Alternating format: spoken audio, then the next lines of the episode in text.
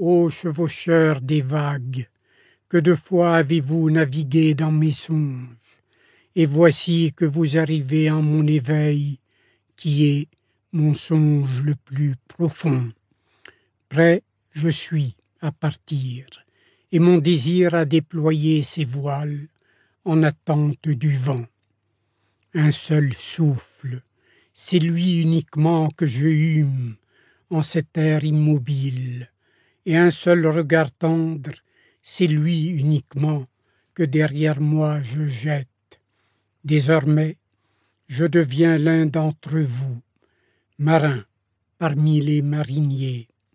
Et toi, vaste mer, mer endormie, toi qui seul, pour la rivière et le ruisseau, et paix et liberté, une seule courbe encore infléchit ce ruisseau, et un seul murmure encore, et ce qu'en cette clairière il murmure, avant que je ne vienne à vous, goutte infinie, dans un océan sans fin. Et tandis qu'il marchait, il vit au loin des hommes et des femmes délaisser leurs champs et leurs vignes, se hâtant vers les portes de la ville. Et il entendit leur voix clamer son nom, et, de champ en champ, courait la nouvelle de l'arrivée de son navire. Alors, il se dit, le jour de la séparation sera-t-il aussi le jour des retrouvailles? Et sera-t-il dit que mon soir était, en réalité, mon aurore? Et que donnerai-je à celui qui a abandonné sa charrue alors qu'il tirait son sillon, ou à celui qui a immobilisé la meule de son pressoir. Mon cœur deviendra-t-il un arbre lourd de fruits que je puisse cueillir et leur donner? Et mes vœux déborderont-ils comme fontaines dont j'emplirai leur coupe? Suis-je une harpe sous la caresse de l'immense ou bien flûte qui l'animerait de son souffle. Je suis un chercheur du silence, et quel trésor ai-je découvert dans mes silences dont je puisse faire l'offrande en confiance? Si ce jour est, pour moi, jour de moisson, dans quel champ ai-je semé une semence et en quelle saison oubliée? Et s'il m'était donné vraiment de lever mon fanal, ce n'est pas ma flamme qui en lui brûlera.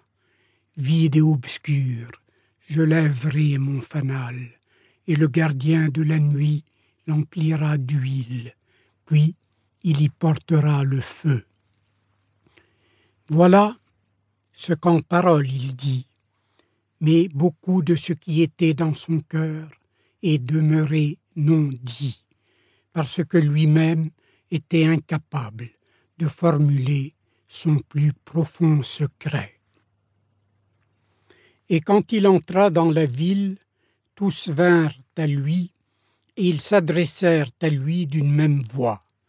Et les anciens de la cité s'avancèrent et dirent Ne nous quitte pas encore. Plein midi tu fus en notre crépuscule, et ta jeunesse nous a fait don des rêves que nous rêvons. Tu n'es pas un étranger parmi nous, ni un hôte, mais notre fils et notre bien-aimé. Ne laisse pas d'ores et déjà nos yeux avoir la nostalgie de ton visage. Et les prêtres lui dirent, et les prêtresses, ne laisse pas les vagues de la mer nous séparer désormais, ni les années que tu as passées parmi nous devenir souvenirs. Voici que tu passais parmi nous comme une âme, et ton ombre était lumière sur nos faces. Nous t'avons beaucoup chéri, mais silencieux était notre amour, et caché sous un voile. Or maintenant il t'implore à voix haute, et se tient dévoilé devant toi. Et, depuis toujours, ainsi en est-il de l'amour, qu'il ignore ses propres abîmes jusqu'à l'heure de la séparation.